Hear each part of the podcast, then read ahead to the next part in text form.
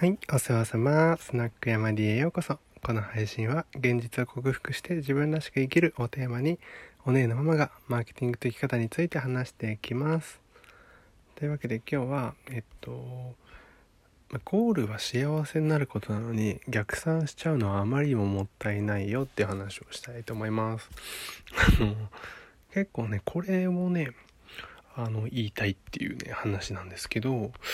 うー結構なんだろうな女の子とかにねあの多いっていう風には聞いてます あの私の女友達が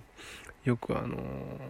言うんだけどまあこれはね本当女性は本当さ仕方がない部分もめっちゃあるんだけどそれ込みで聞いてほしいんですけどうんとえー逆算しちゃうんだよね人生を。え っと例えばなんだろう30歳までに1人目の子供を産みたいみたいなのがあってでそうしたらじゃあえっ、と28歳までにじゃああの理想的な相手と結婚しとかないといけないみたいな。えそのためにじゃあその2年前ぐらいからもうう育休取っても産休育休取っても戻ってこれる職場のためにちゃんとキャリアを積んどくだからしっかりがっちりその仕事に浸水して残業とかもしてキャリアアップしとく必要あるなみたいな。でその頃にはプライベートもあのめっちゃその出会っといてあの理想的に相手彼氏を見つけないといけないなみたいな。でも彼氏も1人目じゃもしかしたらうまくいかないかもしれないから最低2人と付き合っとく必要あるなみたいな。でちゃんとプロポーズしてもらえるように自分高めとく必要あるなみたいないうこととか。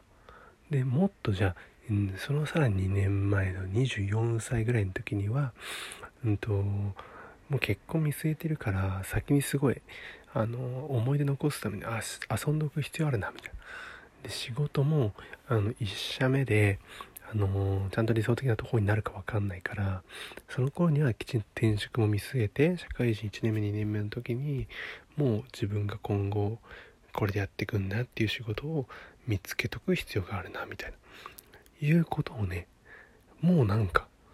すごいそのゴールから逆算して やりたいみたいな思いがすごいあるみたいなんだよね。これも結構ね女の子に多いなってのはちょっと思っていてあんまり性差の話ってのはしないんだけど男がどうだとか女がどうだとかっていうことじゃないんだけどうーちょっとこれはねもったいないなと思ってるので言いたいんだけどこのね考え方ってのは非常にちょっと私は違うと思っていて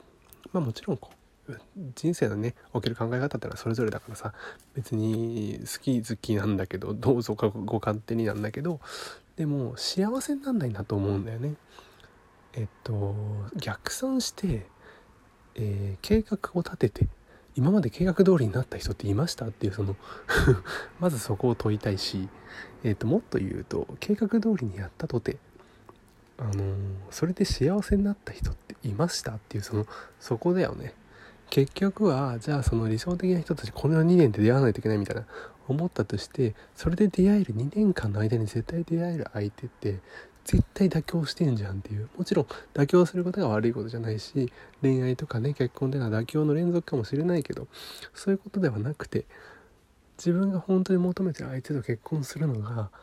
全然31歳でもいいし36歳でもいいし40超えてからでもいいわけじゃない。それはけなんかその子供を何歳に産みたいからみたいなそういうことじゃないと。確かに子供が欲しいっていうのは一個理想としてあるのかもしれない。